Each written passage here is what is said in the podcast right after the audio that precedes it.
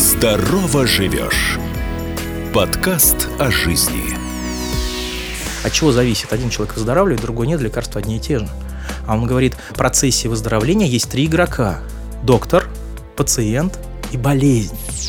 Чью сторону примет пациент? Потому что хочу так, да? Ну, получается, что я хочу одновременно разных вещей. Я хочу быть здоровым и курить. Я хочу быть стройным и есть тортики на ночь. Здорово живешь. Ведущий Евгений Кесарев. Сахарный диабет.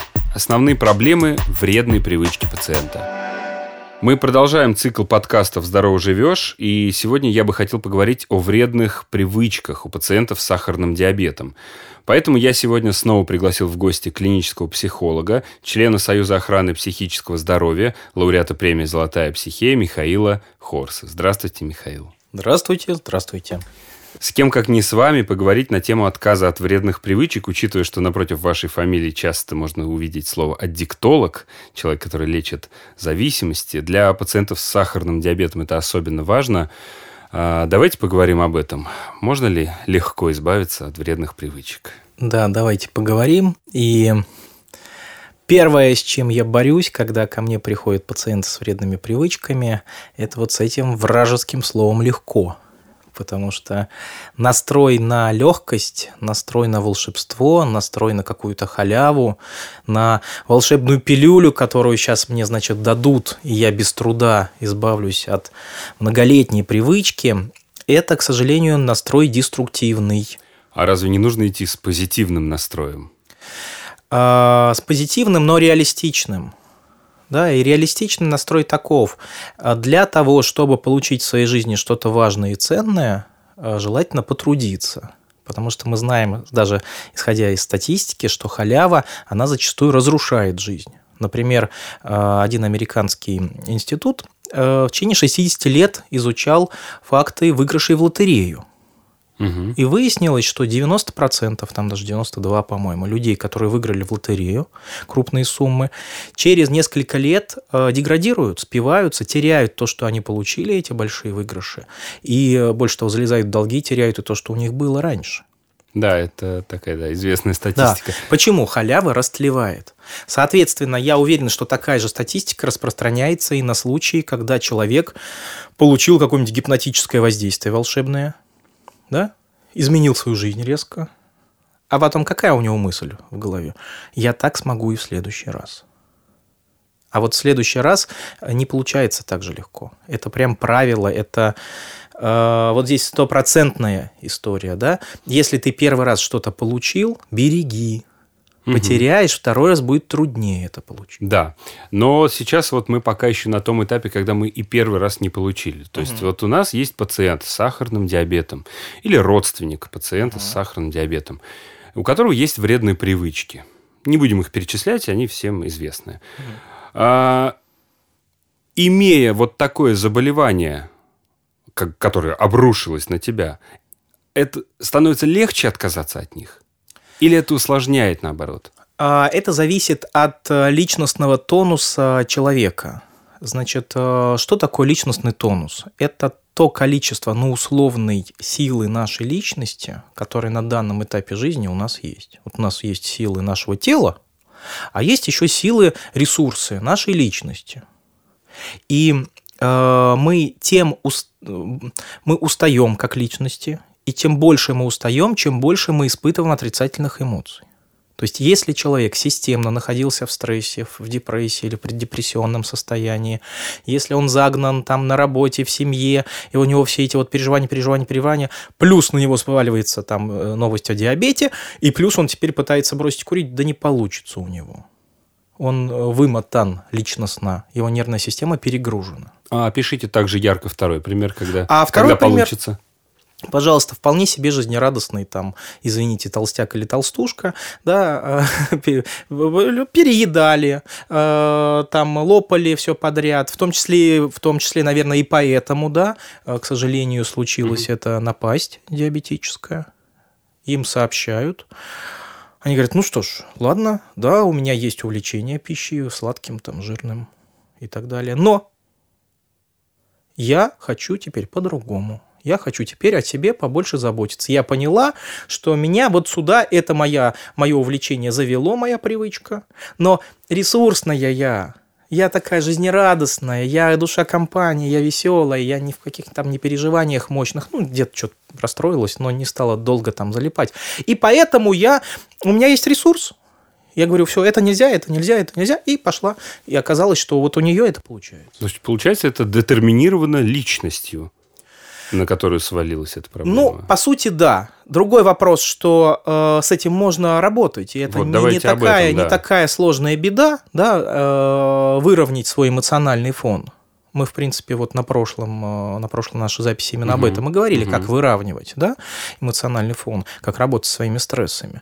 Ну, предположим, что человек более-менее устаканил свои стрессовые состояния, да, он более-менее смирился с тем, что с ним происходит, он э, перестал этому противоречить, перестал оценивать это как что-то прям ужасное, кошмарное, и что в его жизни Мгм. сразу все закончит. да. Вот все-таки стоит задача курить бросить, там перестать переедать, алкоголь убрать в своей жизни, И начать, спортом да, заня- заниматься заняться. да. Значит, что делать? Во-первых, по вредным привычкам важно, это вот прям первый шаг, э, через который мы все проходим, когда бросаем что-то, признать, что, ребят, что это не привычка, А что же это? а это наркотическая зависимость, оказывается. Просто есть наркотики легализованные, ну, так вышло исторически, а есть наркотики, значит, нелегализованные. А суть их одна и та же – зависимость. Вот если человек признает, что он зависим, ну, по сути, да, что значит зависим, тоже немногие понимают. Некоторые говорят, да, у меня зависимость, но не понимают, что это. Вот на слово зависимость есть два взгляда. Первый взгляд такой. Я зависим от того, что мне очень нравится. Я настолько люблю это, Мгм, что я от этого зависим. Да. Но если мы откроем э, справочник, например, психиатра или нарколога, да, и посмотрим, что там будет написано под словом зависимость, там будет написано, что зависимость – это не когда нам что-то очень сильно нравится, а когда мы без чего-то очень сильно страдаем. И вот это страдание, это называется абстинентный синдром. Или в быту его называют словом ломка. Вот если мы без какого-то либо объекта страдаем, мы от этого объекта зависимы. А объектом может быть, извините, и какой-то вот, значит, тяжелый наркотик, который запрещен. Ну, понятно, да. Но и вот эти вот легкие дела, никотин. Ну хорошо, ну хорошо, да, человек признает, вот да, ну я вас уверяю, вот сто процентов сейчас э, слушатели подумают, да хорошо, да хорошо, я признаю, что у меня зависимость, как скажете, да, я в это верю. Вы, да. вы зря так жизнерадостно. Это, это на самом деле самый первый и сложный шаг. 90% по статистике, 90%, например, алкоголиков отрицают факт своего алкоголизма. И именно поэтому не могут с ним ничего сделать. У курильщиков этот процент еще больше. 99% курильщиков считают, что они курят, потому что они так хотят, а не потому, что у них есть наркотическая зависимость от никотина, которая заставляет их курить. И то же самое с пищеголиками.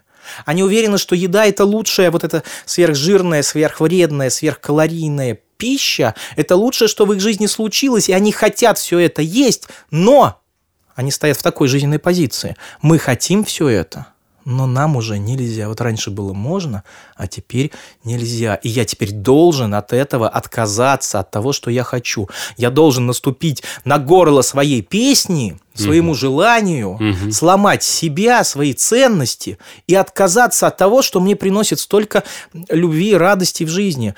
Ведь многие э, люди с вредными привычками считают, что их вредная привычка – это их единственный друг.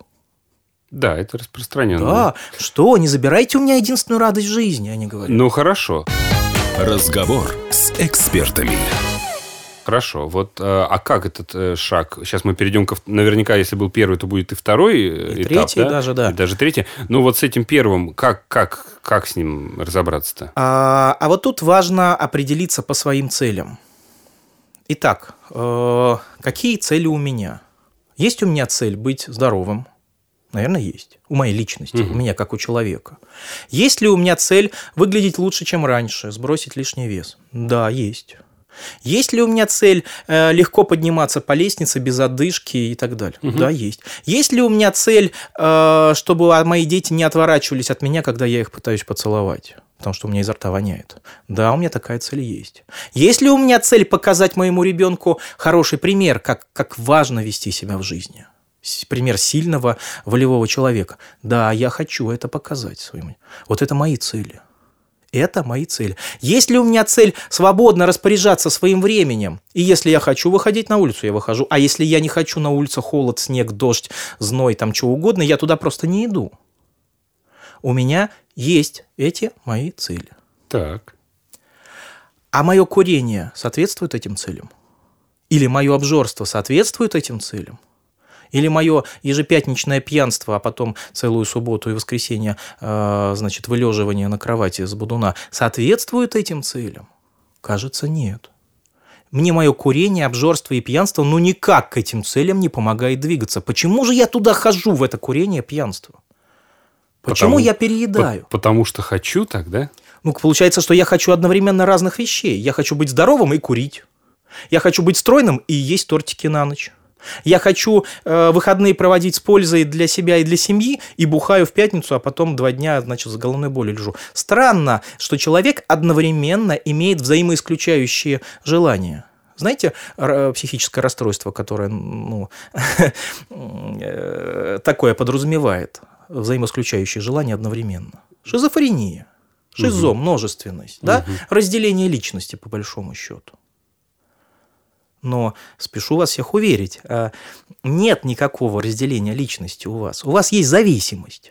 Так, И и, вот этом- то- то есть в этот момент приходит понимание, что так, это зависит. Что, оказывается, я есть, и есть мои цели, вот эти все, которые мы Мгм. перечислили, здоровые цели, да?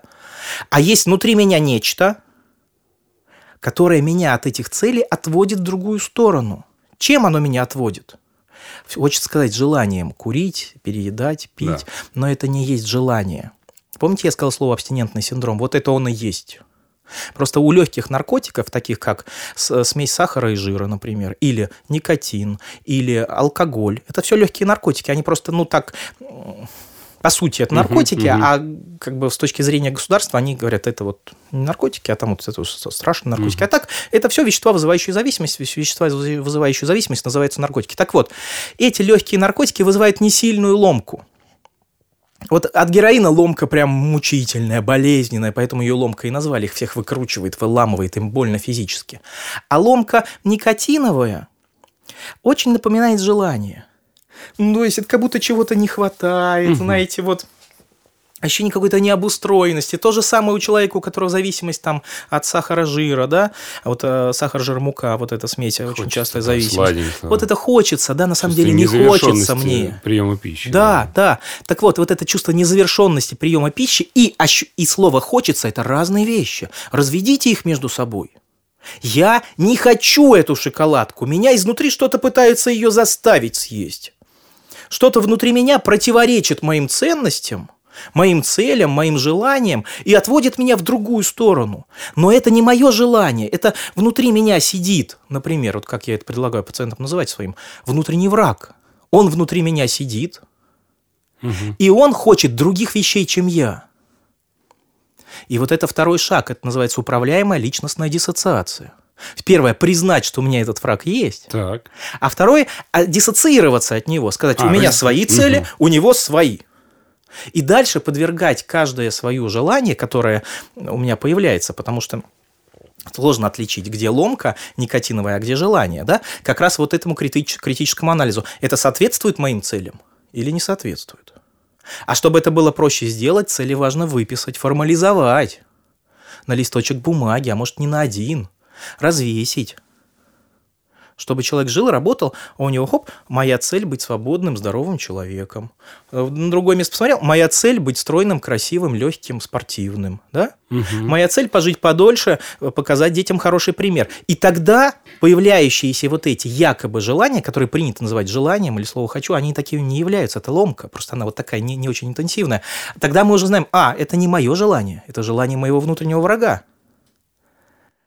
Это парадоксально, но вот все, что вы говорите, это вполне логично. Но если посмотреть со стороны, то это как раз напоминает вот по всем фильмам и классическим описаниям э, психиатрических заболеваний, таких как шизофрения. То есть человек пишет на бумажках значит, фразы, везде развешивает и разделяет себя на два разных человека. Да, но на самом деле не, не стоит этого пугаться. Ну, давайте представим грипп. Да, вот это что? Это вирус микроорганизм, который в человека попадает и начинает внутри человека жить. Разве вирус гриппа – это сам человек? Нет. Он внутри человека? Да, но он не я. То же самое зависимость. Угу. Она внутри меня. И у зависимости есть вполне биохимическое объяснение. Это как, как, как вообще зависимость формируется. Мы употребляем любой, э, любое вещество, которое имеет вот этими наркотические, обладает наркотическими свойствами, то есть свойствами вызывать зависимость. Мы его съели один раз, и, э, например, вот сахар, да, угу. сахар с жиром, там, печеньку, конфетку, вот эту сладкую, сверхсладкую. У нас происходит дофаминовый взрыв, да, то есть наша нервная система, наш головной мозг, наша эндокринная система производит огромное количество дофамина, и мы, нам приятно, да? Да. Но сделали мы это второй раз, то же самое с никотином, со спиртом, в третий раз, и вот уже наш организм говорит, а он говорит, ты меня перенасиловал один раз, я тебе выдал. Второй раз я тебе дал вот этого дофамина больше, чем обычно в разы. Ага. Третий. Теперь либо ты меня продолжаешь стимулировать, либо я отдыхаю, и у тебя дофаминовая яма. То есть я вырабатываю теперь дофамина меньше, чем обычно, потому что я его в прошлом тебе уже дал. Да. А человек как эту дофаминовую яму воспринимает? Он говорит, я хочу курить. Это и есть ломка. Да, это и есть ломка. Но она, еще раз, вот на этих наркотиках, на этих зависимостях, она не болезненная, она такая дискомфортно тревожная какая-то. Ее легко перепутать со своим желанием.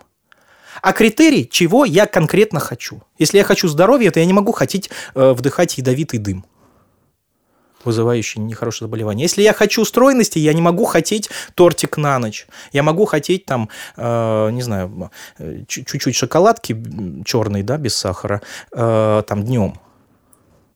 И потому что я хочу здоровья с чайком там м, побаловать себя и закончить, не на ночь. Вот. То есть вот и тогда вот эта диссоциация приводит к тому, что мы начинаем поступать так, как мы хотим теперь, а да, не как хочет да, наша зависимость. Каждое желание можно проанализировать и, и, и, и предположить, кто э, э, это да, просит. Да. Ты, который ты, или ты, который... Э, или это не я, а моя зависимость, мой внутренний враг. А это финальный этап от каза, от вредных привычек, когда мы разделяем вот это? А, мы разделяем, и для кого-то этого достаточно, мне вот часто там люди пишут в моем YouTube-канале, ой, спасибо, я послушал вот про это, да, осознал, что действительно это не я хочу, это внутри меня кто-то хочет, ну, ну и фиг с ним, пусть что, И этого действительно бывает достаточно, и Бывает достаточно, да. А бывает недостаточно. Тогда переходим к третьему шагу. Разговор с экспертами. И вот третий шаг, э, он такой, значит, э, посложнее – но его тоже можно подать вот э, быстро, достаточно и понятно. Третий шаг называется так – развенчание мифов, связанных с вредной привычкой. Что это такое? мифы, связанные с вредной, с, любым, переедание, алкоголь, э, значит, курение, ну, вот эти привычки-зависимости. Есть устойчивые мнения, что э, с помощью этих веществ можно добиваться каких-то эффектов социальных. Например, с помощью пищи или с помощью того же никотина и алкоголя можно, как обычно все говорят, что? Снять стресс. Да. Большинство людей говорят, я, я заедаю стресс, или я курю, когда у меня стресс. Да, да, да. да. Вот это вот, смотрите, это мы начинаем придавать э, вредной привычке некое социальное значение. То есть мы с помощью нее решаем какую-то такую функцию социальную, личностную. Угу. А, еще пример. Я с помощью вот этой вредной привычки общаюсь. Она мне помогает быть э, в компании. Или она мне помогает выразить свою любовь к моим близким, там, наготовив всякой жрачки, вместе с ним по, по, по, поевши, угу. значит, это. Или, а, или мне готовят, а я ем из любви, да, показываю уважение. Угу. Ну, про алкоголь там вообще все понятно, да. Мы пьянствуем, и мы чувствуем там какое-то якобы единение. Вот. Э, или связь с какими-то, наоборот, положительными эмоциями. Ну, или говорят, да, я, это моя единственная радость жизни. Да. Ну, мне всегда жалко человека, у которого там вонючая соска, торчащая изо рта, единственная радость жизни. Но э, как бы так часто говорят. Поэтому э, вот эти вот мифы социальные, связанные с курением, важно понять, откуда они появляются. И как это ни странно, у них тоже есть вот это биохимическое объяснение. Вот давайте представим, человек попал в какую-то стрессовую ситуацию, там поругался с женой, и из-за этого чувствует какое-то напряжение эмоциональное. Оно у него, значит, бум-бум, она меня обижает, а я ей это сказала, она мне это. Вот это у него mm. вот это крутится, да, напрягает mm. его стресс. А еще он давно, например, не курил, аж целых два часа. У него появляется дофаминовая вот эта нехватка, абстинентный mm-hmm. синдром, который он считает желанием. Это два вида стресса, они теперь давят на него вдвоем. Так. Значит, он себе места не находит. Пойду покурю хоть, mm-hmm. да? Приходит на улицу, покурил, снял ломку, она ушла. Ссора с женой никуда не делась. Там ничего не изменилось, но он себя почувствовал легче. Почему? Он второй вид стресса снял, который угу. у него мозг его напрягал, его нервную систему. Так ведь? И, Какую? Да, вот эту да, нехватку да. И, никотина. И как же быть? И как же быть? И вот э, не, не, он, он, так, он, он делает вывод, что это ему сигарета помогла стресс снять. А правильно-то как? Сигарета создала ему стресс, а потом помогла его снять. То есть по сравнению с некурящим человеком у него стресса оказывается больше. Угу. У некурящих людей только ссоры с женой, а у курильщиков ссоры с женой и еще э, дофаминовое вот это вот напряжение, нехватки, нехватка дофамина которое вызвано не, не потому, что он давно не курил, а потому, что он курящий. Если бы он был не курящим, не было бы у него этого нехватки дофамина. То же самое с сахаром, то же самое с алкоголем. То же самое со скидками. Мы сначала поднимем цены, а потом опустим. Типа да, скидка, акция. Да, да. Угу. Ну, только, ну, извините, мы, мы, наверное, взрослые люди, да, мы уже понимаем, что это не так, да, угу. что если нам дают скидку 50%, значит, до этого 50, 50 подняли. Вот. А, то есть вот это вот э, сняли стресс, а на самом деле создали себе стресс, который сами же потом сняли. Ну, это как, знаете, носить тяжелый рюкзак, чтобы его снять и почувствовать облегчение. Но мы так не поступаем, мы не надеваем на себя рюкзак, чтобы его потом скинуть себе. Странно было бы так себя вести взрослому человеку. А курильщики, обжоры и алкоголики именно так себя, ну, пьющие люди именно так себя и ведут. Они с помощью наркотика создают себе тягу к наркотику, а потом ее снимают наркотиком, да, и тем самым увеличивая интенсивность зависимости с годами. Второй миф. А, курение помогает мне социализироваться, или пьянство, или э, употребление, значит, сладкожирной пищи, или обильной угу. пищи, да. Тут важно посмотреть да, что если ты выходишь в одну компанию курить, то ты теряешь возможность общаться в другой компании. Ну, вот ты уходишь в это время, да, ты там Ну, бывает, бывают и такие ситуации, но бывают и ситуации, где вся компания, предположим, курящая. Предположим, тогда ты туда можешь сходить и не курящим. Никто на пороге офиса не стоит с автоматом и не говорит, курильщики, выходи, не курящие, идите, работайте. Так не бывает.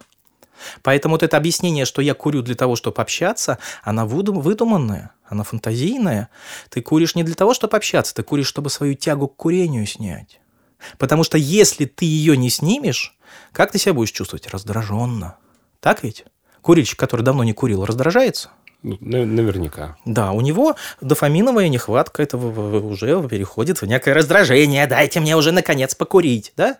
И как вот, ты в этом состоянии будешь общаться? Вот, а вы сейчас очень здорово изобразили человека э, вот в этой как бы ломке, да, назовем ее. Так я бывший курильщик, я знаю. А, я просто к тому, что неужели на такого человека, вот который особенно находится в этот момент, может повлиять вот такой вот, вот наша с вами сейчас болтовня, вот в кавычках, да, как, то есть неужели это действительно может оказать реальную э, помощь человек вот посмотрел ролик или послушал нас, или прочитал книгу, и такой, да, пожалуй, ну, да. Да, у меня этот опыт больше 10 лет. Я, в общем, профессионально работаю со всеми вот этими легкими зависимостями, которые не требуют медикаментозного лечения. И э, когда у человека меняется позиция личностная, психологическая, ну, то, о чем мы вначале говорили. Да. Ему гораздо легче, а это тоже вот э, э, развенчание этих мифов, это тоже изменение позиции. Это значит снижение ценности. То есть одно дело, человек считает, что ему вот это вот, э, этот объект во всех сферах жизни помощник, и тогда этот объект терять, ой-ой-ой. Ну, ну, представьте себе, пошел человек, потерял носовой платок. Ну, и черт с ней, тряпочка и тряпочка. Будет он страдать из-за этого? Наверное, нет. Ну, Мало жалко, ну, Ну, да. да. Вот. А если в этот платок вложены смыслы дополнительные, например, этот платок подарила бабушка, дедушке, дедушка, значит, там кровь на гражданской войне этим платком вытирала, и вообще это символ их рода, там, а тут Мгм, я потерял. мгм. Он будет страдать. Конечно. Тряпочка та же, смыслы. Конечно. А теперь давайте подумаем, если эти смыслы фантазии, если они, если обманули этого человека, он пришел к своему папе и сказал, пап, я вот потерял платок, прости меня, это семейная реликвия. Папа говорит, да брось ты это, выдумали все. Ну, просто в детстве тебе сказали, чтобы Мгм, там мгм. у тебя что-то было такое воодушевляющее. Нет, не было никакой этой истории. Ну, вот так. Прости, сынок, обманули, но ну, зато ты потерял просто тряпочку. И когда эти смыслы, выясняется, что эти смыслы ложные, ошибочные, надуманные, не соответствующие реальности, то тогда отказаться от этого легче. Особенно понимая, что я курить не хочу, а вот это, или я не хочу переедать, а вот это ощущение, что мне чего-то не хватает, это не есть мое желание. Это есть, по сути, наркоманская ломка. Да, наркотик легкий, там, легализованный, но, ну, как бы, ну, наркотик. Я очень надеюсь, что наша такая эмоциональная беседа действительно будет иметь влияние на людей. Э, По крайней мере, вы об этом говорите, что статистика так нам А, сообщает. что ну, тут работает. еще раз важно, значит, э, убрать из своей жизни вот эту фантазию, что мне это дастся легко, Мгм. да, приготовьтесь к труду. Труд – это вообще то, что нас облагораживает, и то, что, как говорят, из обезьянки сделало человека, но э, пусть будет легко, но вы приготовитесь к тому, что не будет особенно легко, да, что вам придется потрудиться. Пусть эта легкость, если она уж произойдет, будет для вас приятным сюрпризом. Наоборот, если вы будете рассчитывать на какую-то волшебную историю, что вы там 10-20 лет ели, пили, значит, э, э, переедали, курили, то, а потом легко из этого исправитесь, ну, ну вряд ли. Да? Постарайтесь все-таки заложиться, что это будет трудовая такая классная трудовой подвиг. Вот.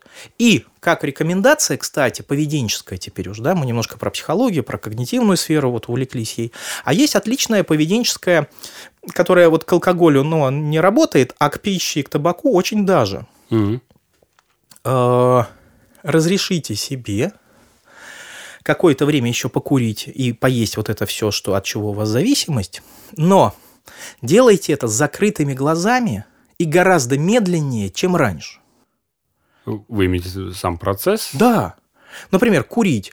Закрыли глаза, левой рукой, не правой, как вот привычно, да, поменяли пальцы, даже руку можно обратно от себя ладонью отвернуть и взять сигарету между другими пальцами. И с закрытыми глазами медленно затянулись, задержали во рту этот дым, пополоскали им рот,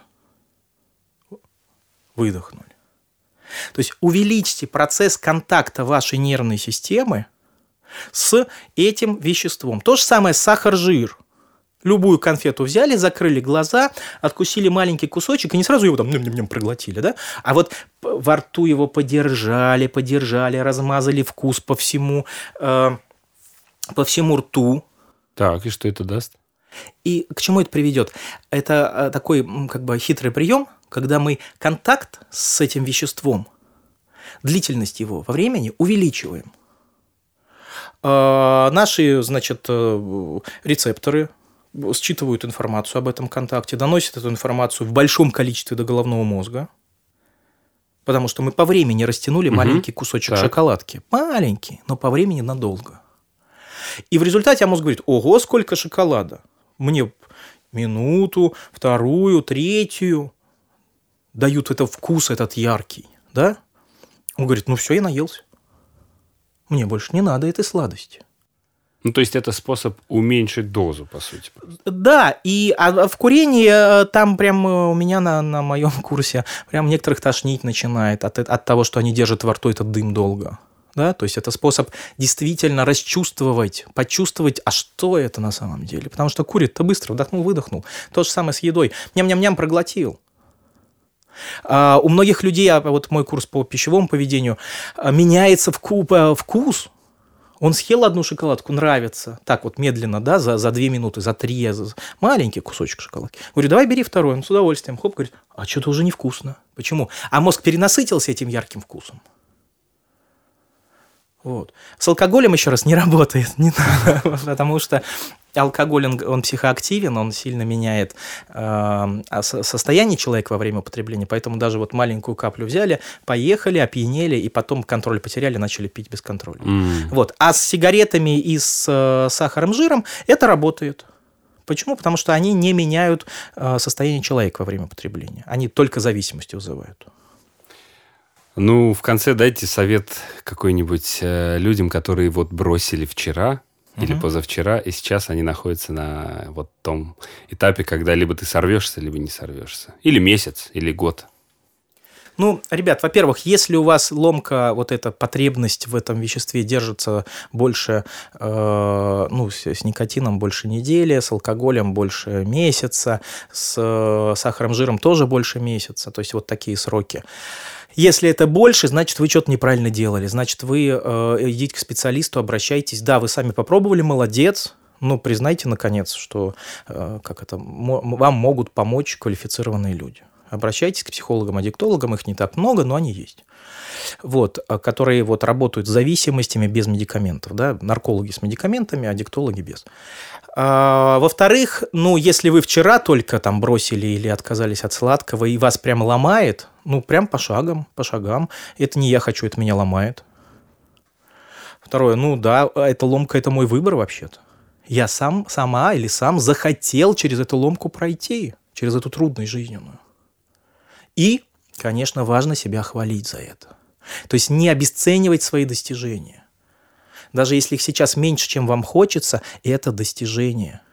Прям я молодец, я борюсь со злом, моя психика – это, ну, как бы условная территория борьбы добра со злом, света с, с темнотой, здоровья с болезнями, свободы с зависимостями. И я на стороне свободы, как Авиценна, помните, сказал, да, когда его спросили, от чего зависит, один человек выздоравливает, другой нет, лекарства одни и те же. А он говорит, «Э, в любом э, процессе выздоровления есть три игрока – доктор, пациент и болезнь. И вот выздоровление зависит от того, чью сторону примет пациент. Так ведь? Поэтому, ребята, вы принимаете сторону света. Э, вы боретесь с зависимостью. Это прям, прям зло, это зависимость, это прям болезнь. Ну, вставайте вы на сторону света, на сторону свободы, на сторону здоровья. Хвалите себя за это. И помните, что именно при сахарном диабете статистика говорит о том, что снижение веса, отказ от курения повышает длительность жизни. Конечно. Выздоравливайте. И не болейте. Да. Спасибо большое. Сегодня у меня в гостях был Михаил Хорс, клинический психолог, аддиктолог, и мы говорили о вредных привычках при сахарном диабете. Друзья, будьте здоровы, не занимайтесь самолечением. До свидания. Всего хорошего. Здорово живешь. Оставайтесь с нами.